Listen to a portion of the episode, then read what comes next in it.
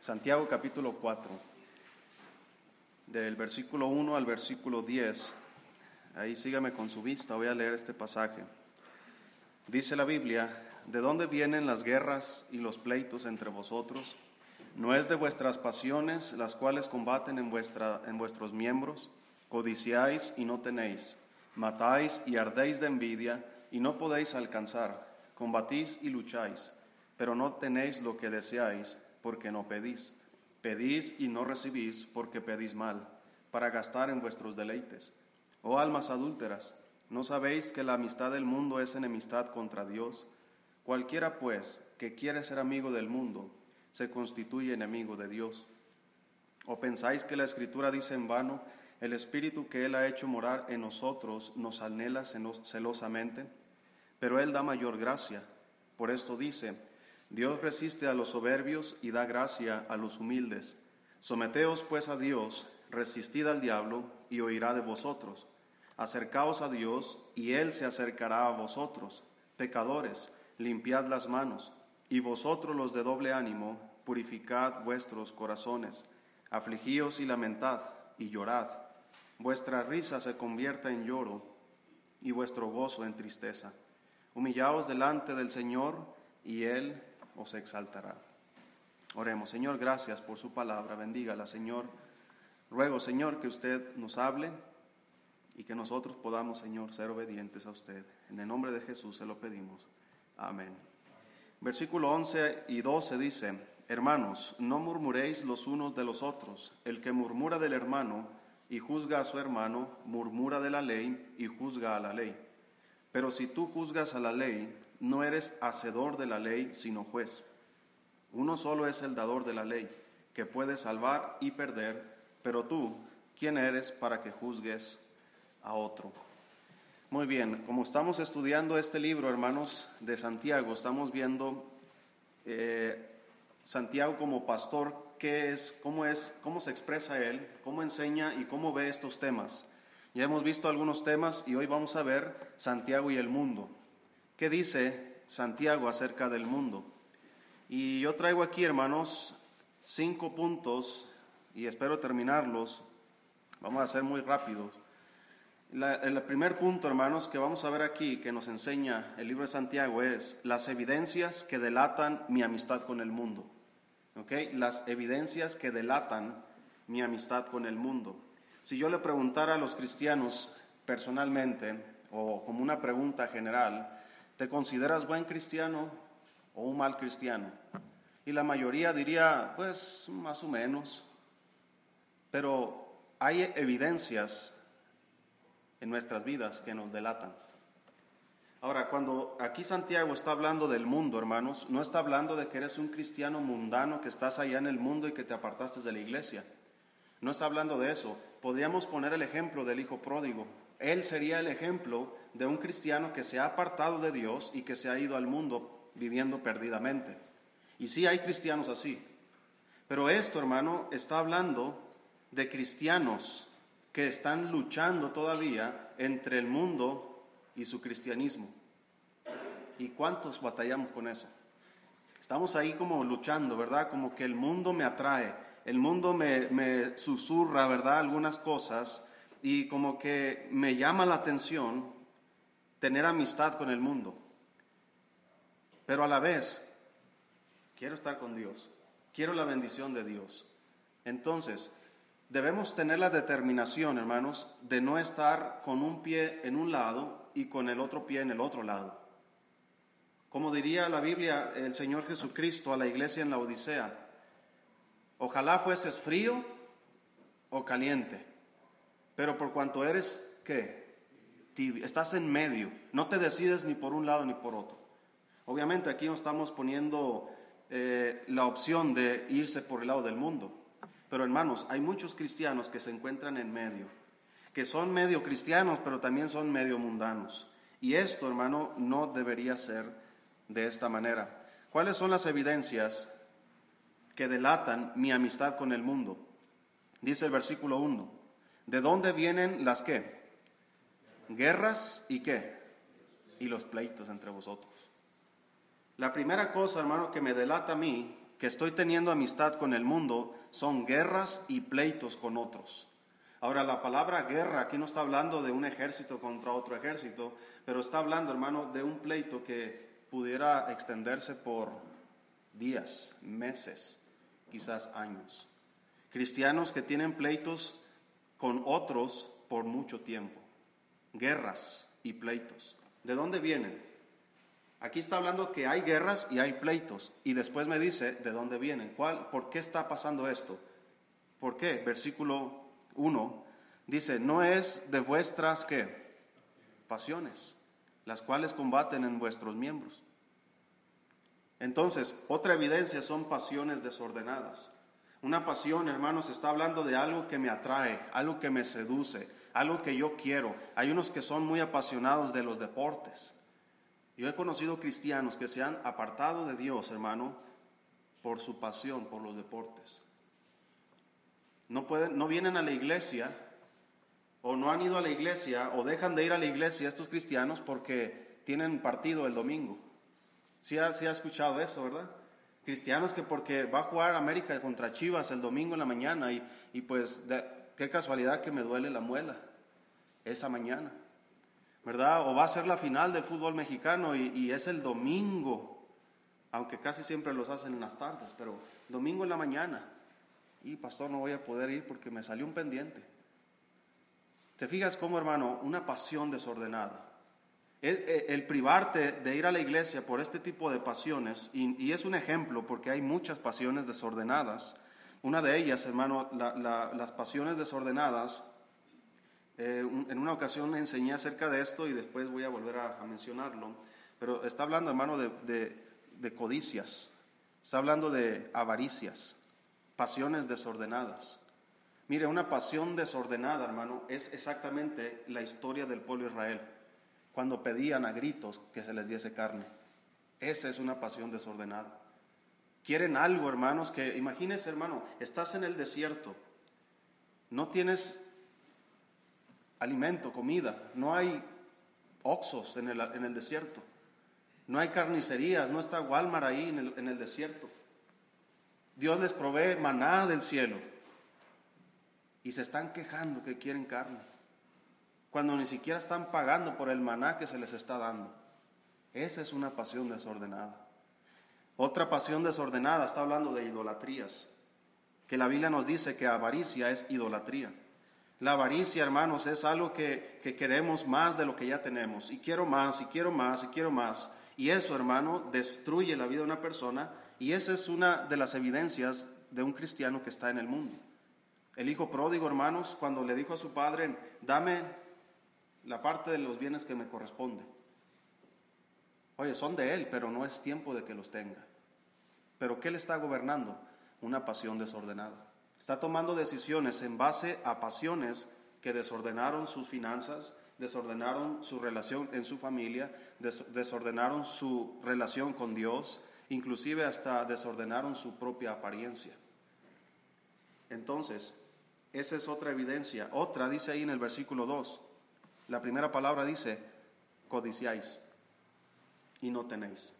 Codicia, hermanos, es otra de las evidencias que delatan mi amistad con el mundo. Codiciáis y no tenéis. Y luego dice, matáis y ardéis de qué? De envidia. Esa es otra, envidia. Hermanos, a veces decimos, ¿verdad? Que tenemos envidia de la buena.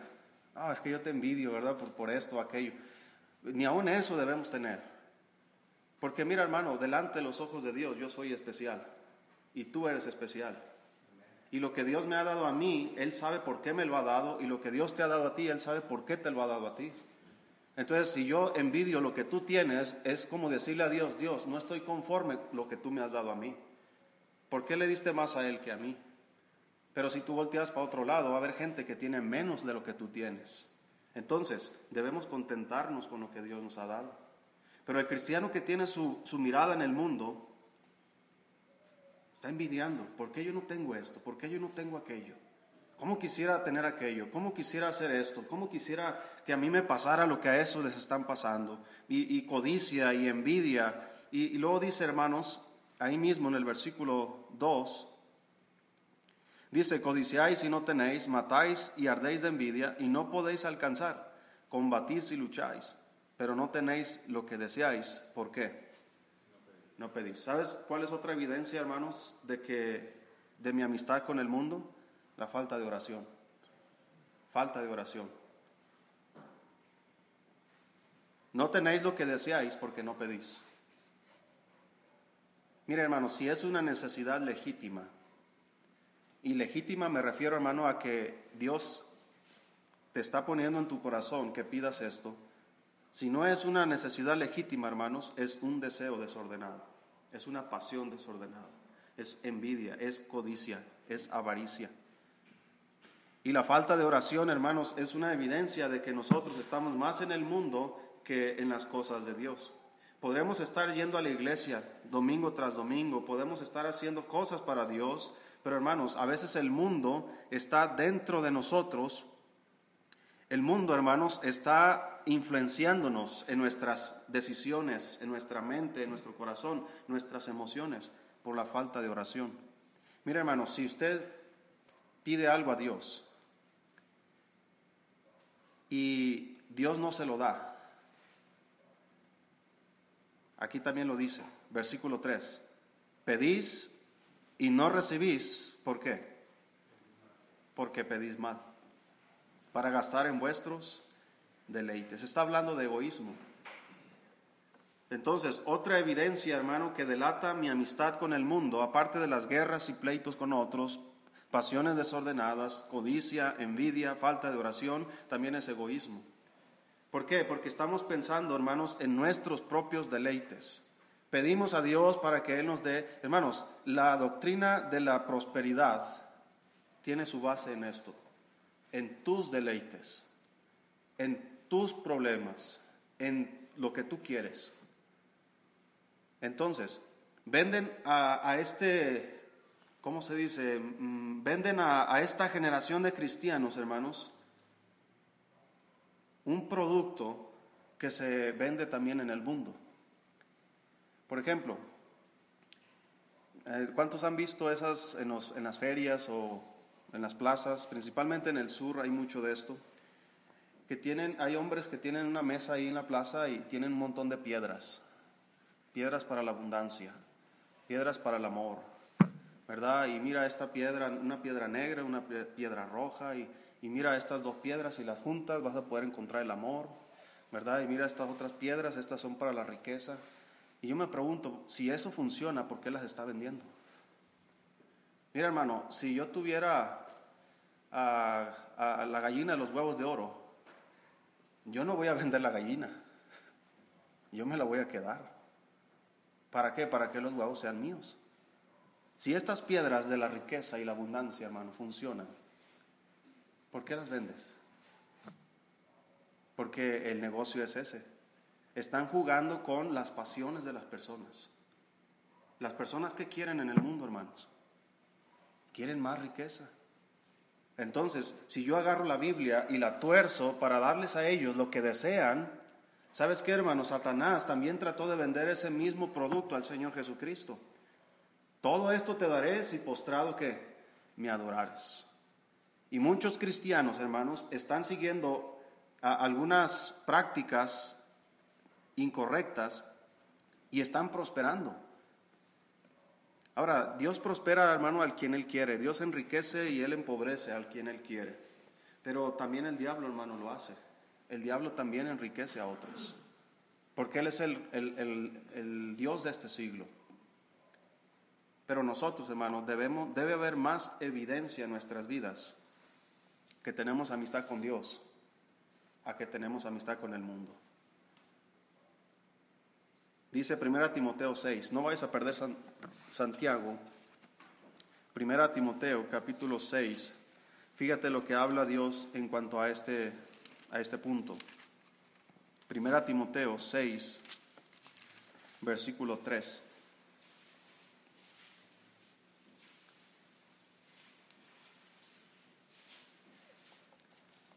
Si lo tiene? Pablo le está dando instrucciones a Timoteo y le dice, si alguno enseña otra cosa y no se conforma a las sanas palabras de nuestro Señor Jesucristo y a la doctrina que es conforme a la piedad, está envanecido, nada sabe y delira acerca de cuestiones y contiendas de palabras, de las cuales nacen qué? Envidias, pleitos, blasfemias, malas sospechas, no nada más sospechas, sino malas sospechas, disputas necias de hombres corruptos de entendimiento y privados de la verdad, que toman la piedad como fuente de qué? De ganancia. Apártate de los tales. Pero gran ganancia es la piedad acompañada de contentamiento, porque nada hemos traído a este mundo y sin duda nada podremos sacar.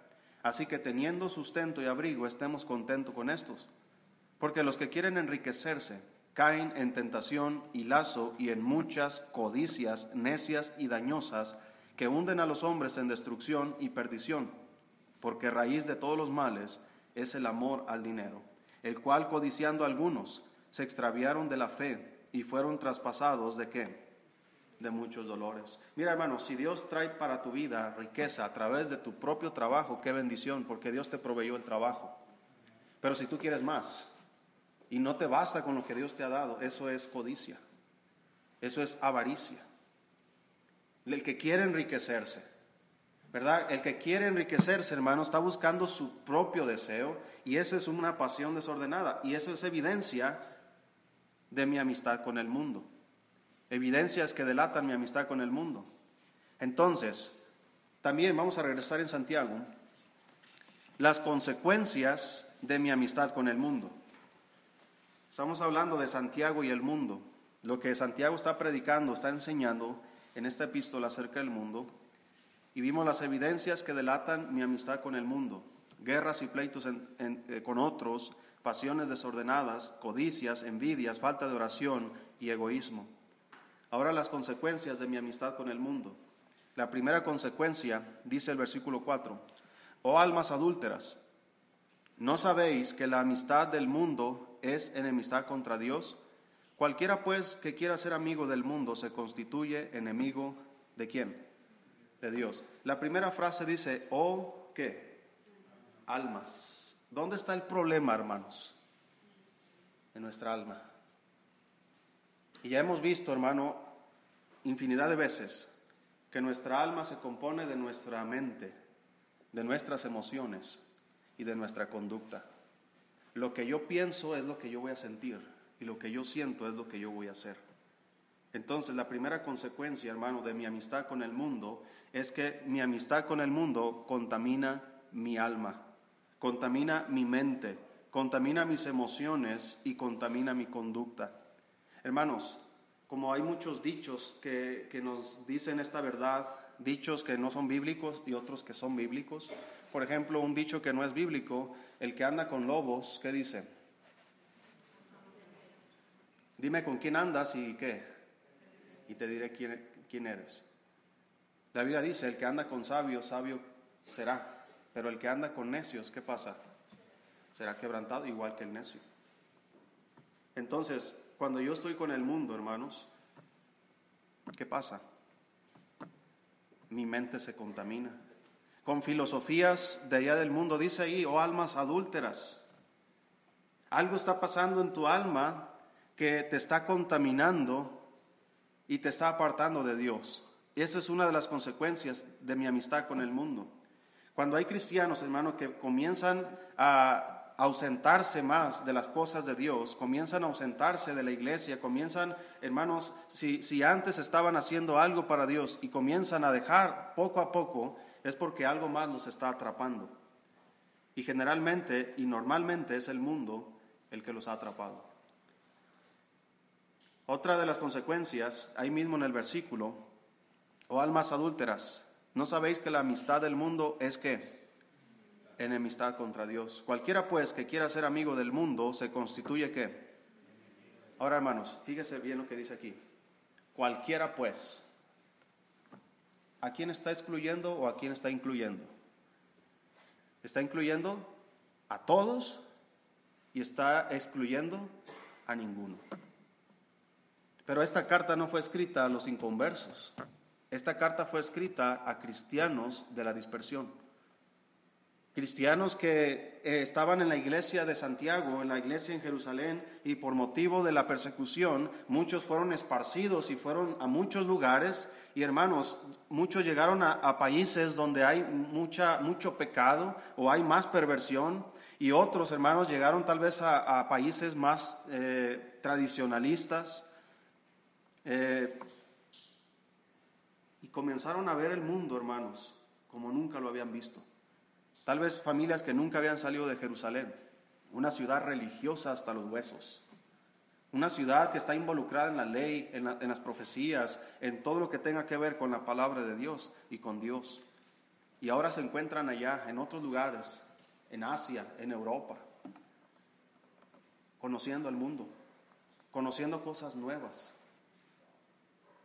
Y ahora comienzan, muchos de ellos tal vez, a tener amistad con el mundo y Dios les dice a través de esta carta, cualquiera que, quiera ser amigo del mundo, se constituye enemigo de Dios. Hay, hermanos, ¿los cristianos se pueden constituir enemigos de Dios? Sí, aquí lo dice. ¿Cómo está eso? ¿Qué es un enemigo? Bueno, un enemigo es simplemente alguien que va en contra de Dios. ¿Hay cristianos que van en contra de Dios? Sí. Dice la Biblia, en, no lo busque, pero lo voy a parafrasear. Hay muchas personas que dicen que aman a Dios con sus bocas, pero con sus hechos, ¿qué hacen? Lo niegan. El mismo Dios dijo acerca de su pueblo, este pueblo de labios me honra, pero su corazón está que lejos de mí. ¿Y cuántos cristianos en la actualidad se encuentran en la misma condición. Por eso la siguiente consecuencia, hermano, es que mi amistad con el mundo entorpece mi relación con Dios. En lugar de ser amigo de Dios, me constituyo enemigo de Dios. En lugar, hermanos, de, estar más cerca de Dios, de, de tener más obediencia a Dios, estoy más desobediente, estoy más alejado y el mundo me tiene atrapado. Esa es una de las consecuencias de mi amistad con el mundo. Número tres, la actitud de Dios hacia mi amistad con el mundo. Versículo 5. ¿O pensáis que la escritura dice en vano, el espíritu que Él ha hecho morar en nosotros, ¿qué hace hermano? Nos anhela celosamente. Ahora, ese anhelo celoso que Dios, el Espíritu, tiene por nosotros, ocurre en el momento en el que yo estoy echándole ojitos al mundo en el que yo estoy tratando, hermanos, de adaptarme a este mundo, de buscar las cosas de este mundo, y el Espíritu Santo, hermano, me anhela celosamente. Entonces la actitud de Dios hacia mí, hacia mi amistad con el mundo, hermano, es que el Espíritu Santo nos anhela celosamente. Dios es un Dios celoso. Hermanos, Él merece toda nuestra atención. El más grande mandamiento que existe, hermano, es amarás al Señor tu Dios con todo tu corazón, con toda tu mente y con todas tus fuerzas.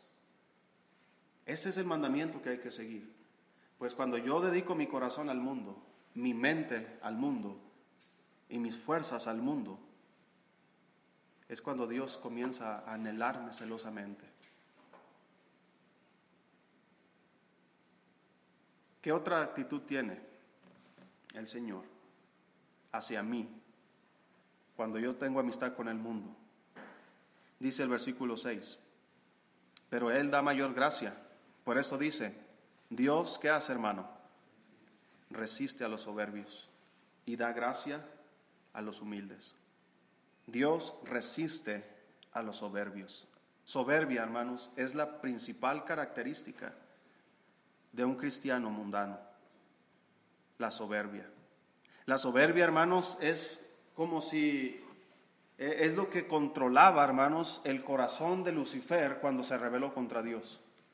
Cuando quiso ir en contra de él, cuando decidió, hermanos, hablar con una tercera parte de los ángeles y convencerles acerca de su rebelión contra Dios. Y hermano, convenció a esos, a esos ángeles con mentiras. Los ángeles que le escucharon y fueron persuadidos por el diablo, pensaron que el diablo podía hacer lo que estaba diciendo. Y sabes qué, hermano, ese es el engaño de allá afuera. Ese es el engaño de que pensamos que podemos lograr nuestros cometidos allá afuera. Pensamos que podemos salirnos con la nuestra allá afuera, pero no se puede. Por eso Dios resiste a los soberbios. Imagínese cuando Dios resiste a un soberbio, imagínese al profeta Balaam, cuando iba con su burrita, y que él, Dios le había dicho que no maldijera al, pueblo de Israel, pero él iba aferrado porque iba a recibir alguna ganancia. Y en el camino, hermanos, dice que el ángel de Jehová se puso enfrente de ellos y, que el camino era estrecho, hermano, que no podías ni, ni, avanzar o retroceder solamente. Eh, entonces, la burra vio al, al, ángel de Jehová y tumbó a Balaam. Y Balaam se enoja y se levanta y agarra un palo y le comienza a pegar a la burra. Y la burra comienza a decirle, ¿por qué me pegas? Lo que más me extraña es por qué Balaam se puso a platicar con la burra. Pues ¿por qué me tumbaste? Hermano, si su perro ahí comienza a hablar con usted, ¿qué hace? ¿Se fijas que lo mismo sucedió con Eva cuando estaba en el huerto? Se puso a hablar con una serpiente.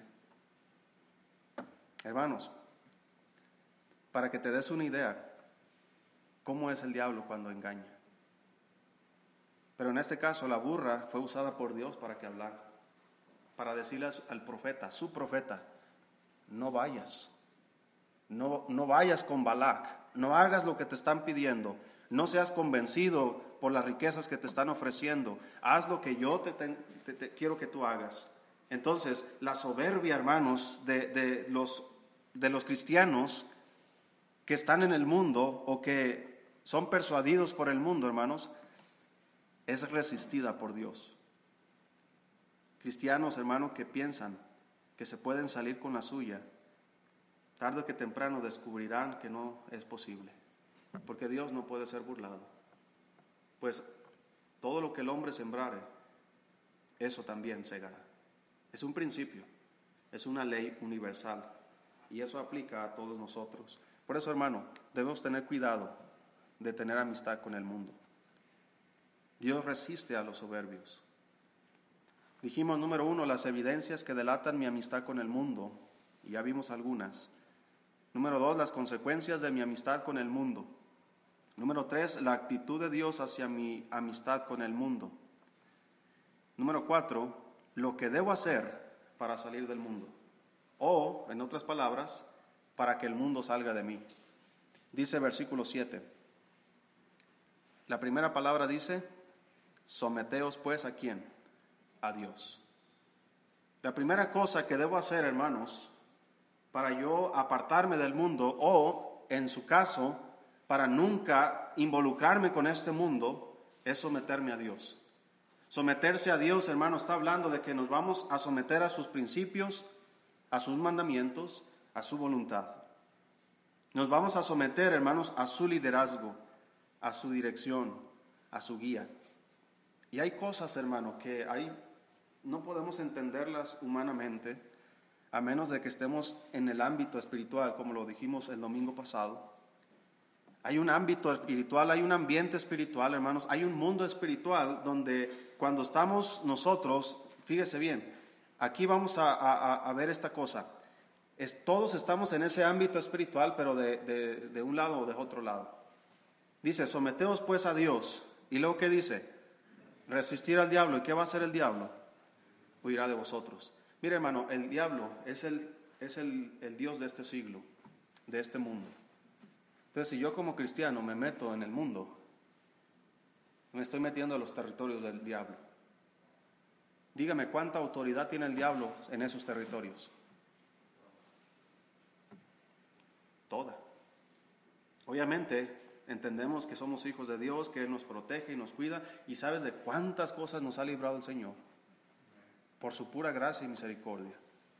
Pero cuando somos tan tercos, hermanos, como Balaam, como otros, que ahí vamos otra vez, y ahí vamos otra vez, y ahí vamos, va a llegar el punto en que, en que Dios va a decir, ok, adelante hijo, ve al mundo y para que te zarandee el diablo allá, para que veas lo que es estar del lado de aquel, eh, porque dice que el que está, que mayor es el que está con nosotros que el que está en el mundo. Pero si yo estoy con el que está en el mundo, entonces ¿qué esperanza tengo? ¿Cómo cree usted, hermano, si dejamos que nuestros hijos anden en el mundo y solamente pensamos nosotros que oramos, Dios, pues protégelo, cuídalo allá en el mundo? Hermano, a menos de que tengas mucha fe y que tu oración sea tan ferviente, pero yo he visto, hermano, que esas mamás, esos padres que oran por sus hijos que están en el mundo, sufren más de lo que deberían. ¿Por qué? Porque permitieron que sus hijos fueran al mundo. Así como el padre del hijo pródigo, él tenía toda la autoridad de decirle a su hijo, no te voy a dar porque todavía no me muero. La herencia se da hasta que se muere el padre, así que te esperas. Pero simplemente lo dejó, quiso que probara un poco lo que es estar con él y lo que es estar con el que está en el mundo. Entonces imagínese esa escena, hermano. Estás con el padre. Cuando él estaba allá comiendo comida de cerdos, ¿qué es lo que pensaba él? En la casa de mi padre hay abundancia de qué? Hay, todos los jornaleros tienen abundancia de pan. Los jornaleros, no está hablando de mi hermano, mi hermana, mis sobrinos, mis, no, no, los jornaleros tienen abundancia de pan porque están en la casa de mi padre. Y yo aquí perezco de hambre. ¿Cómo estaba él cuando estaba con su padre? Él si los jornaleros tenían abundancia de pan, ¿qué crees que tenía él? Entonces, hermano, ¿cómo crees que andan los cristianos que están en el mundo? O que están coqueteando con el mundo. Tarde que temprano, como al hijo pródigo, les comenzará a faltar. Y van a mendigar. Y nadie les dará. La única solución para los cristianos que están coqueteando con el mundo es someterse a Dios. Número dos, resistir al diablo resistir al diablo, hermanos, como nos dice allá en el libro de Efesios capítulo 6, versículo 10. Por lo demás, hermanos míos, fortaleceos en el Señor y en el poder de su fuerza, vestíos de toda la armadura de Dios para que podáis estar firmes contra las acechanzas del diablo. Porque no tenemos lucha contra sangre y carne, sino contra principados, contra potestades, contra los gobernadores de las tinieblas de este siglo, contra huestes espirituales de maldad en las regiones celestes. Por tanto, tomad toda la armadura de Dios para que podáis resistir en el día malo. Y habiendo acabado todo, estad firmes. Eso es resistir al diablo, hermano. Fortaleciéndome en el Señor, me someto a Dios, resisto al diablo. ¿Y sabes qué hace el diablo, hermano? Huye. Porque el diablo no puede, hermano, con un cristiano que está sometido a Dios, pero un cristiano que está en enemistad contra Dios, imagínate qué puede hacer. ¿Qué le puede pasar a un cristiano enemigo de Dios? Amigo del mundo. Amigo con, con aquellos que están en contra de Dios. Por eso, hermanos, ¿qué debo hacer para salir del mundo, para que el mundo salga de mí? Sométete a Dios. Resiste al diablo con la armadura de Dios. Dice el versículo siguiente ahí en, Santiago, versículo 8, acercaos a quién y Él se acercará a vosotros. Acércate a Dios. Acercarse a Dios, hermano, está hablando que intencionalmente yo voy a acercarme a Dios. Que yo voy a tomar decisiones que llevan esa intención. Por ejemplo, hermanos, cosas tan básicas que, que ya sabemos, pero que muchas veces olvidamos.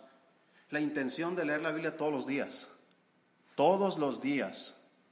Porque no solo de pan vivirá el hombre, sino de toda palabra que sale de la boca de Dios. Así como tú y yo necesitamos alimento físico para nuestro cuerpo físico todos los días, pues todos los días necesitamos alimento espiritual para nuestra vida espiritual. Pero yo intencionalmente voy a tomar la decisión de leer la Biblia todos los días. Eso es acercarme a Dios. Acercarse a Dios también es orar todos los días, orar sin cesar. Orad para que no entréis en tentación.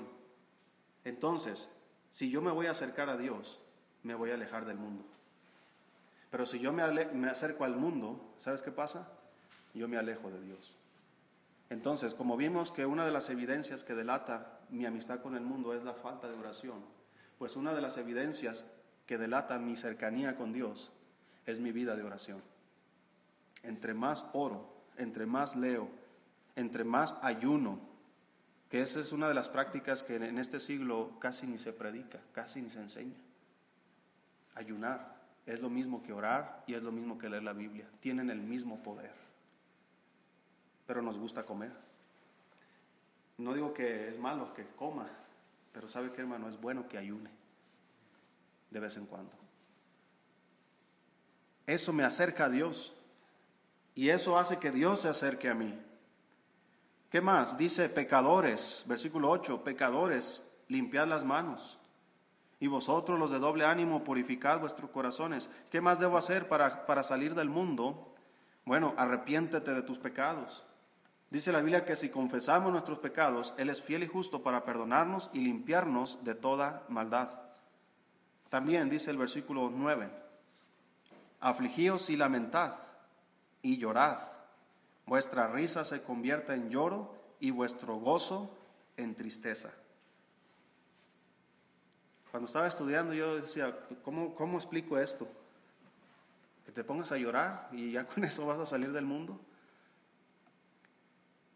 Mire, se refiere a esto.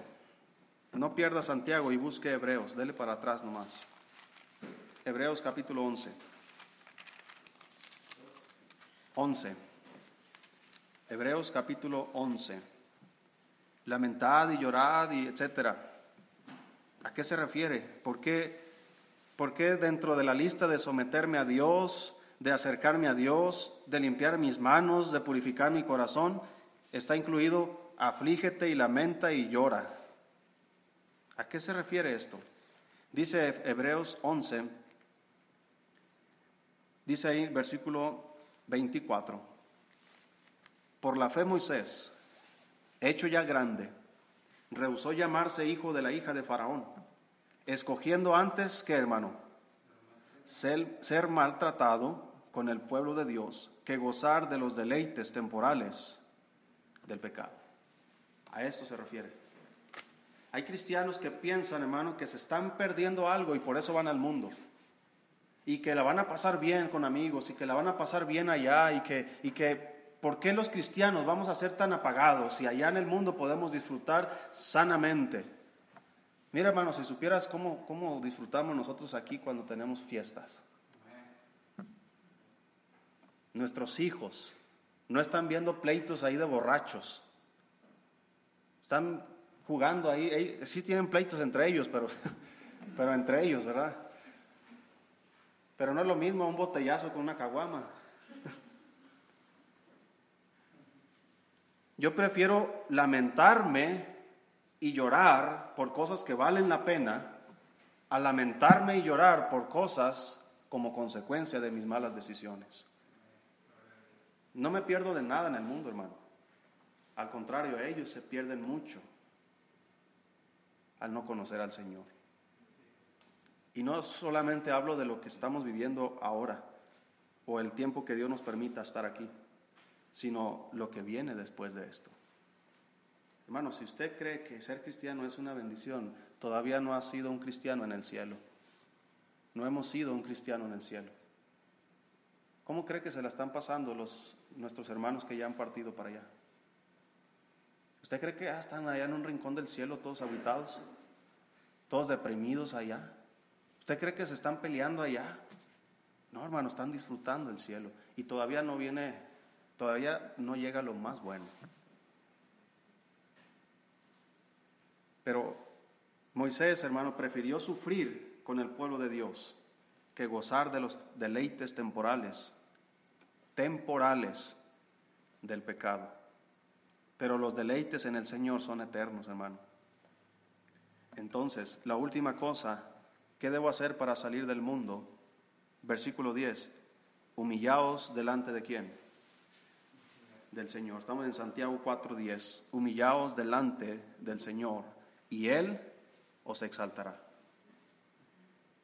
Humillarse delante del Señor, hermano, no es otra cosa más que someterse a Dios rendir nuestra voluntad a su voluntad, rendir mis deseos, hermanos, a sus deseos, rendir mi mente, hermano, a su mente, rendir mis pasiones, hermano, a las pasiones de Dios, a lo que Él desea hacer, hermano. Y como tú y yo seguimos aquí en el mundo, Dios todavía no ha terminado con nosotros y quiere lograr cosas a través de nosotros. Tú eres especial para Dios, tú eres alguien en el plan de Dios. No eres por casualidad. No es porque a tus papás se les chispoteó y por eso estás aquí en el mundo.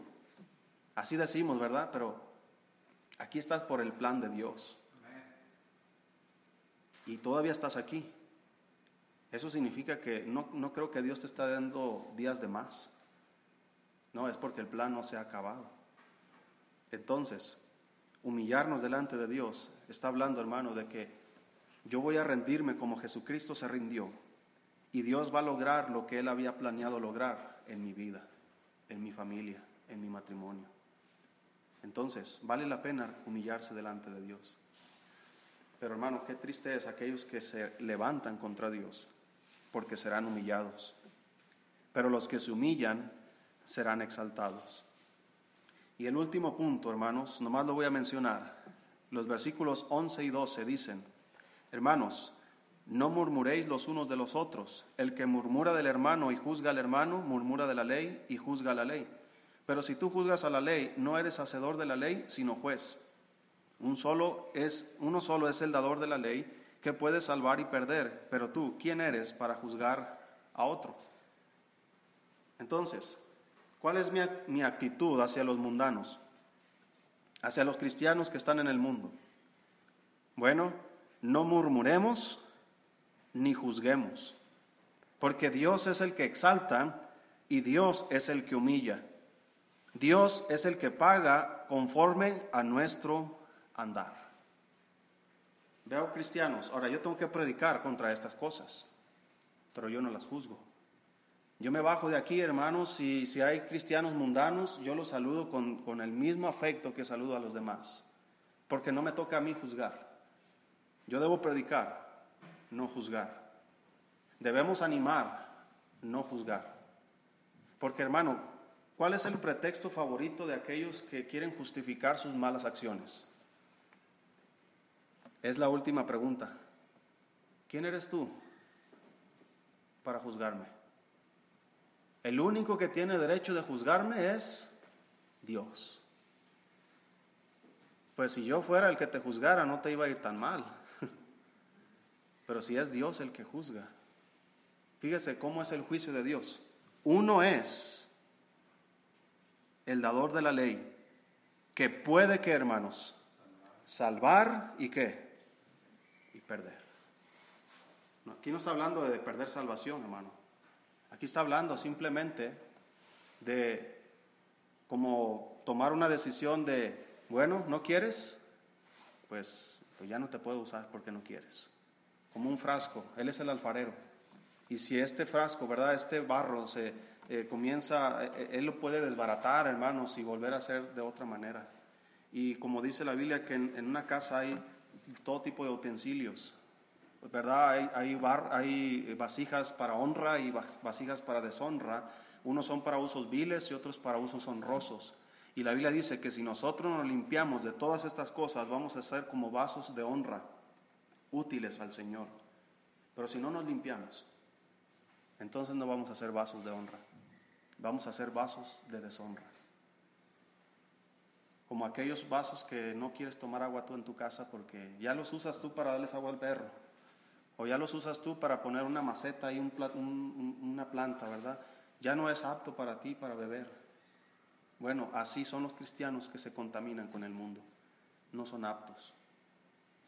Por eso, hermano, debemos procurar tener amistad con Dios y no con el mundo. Y ojalá que estos principios nos ayuden, hermano, a entenderlo y a ponerlo en práctica. Vamos a orar.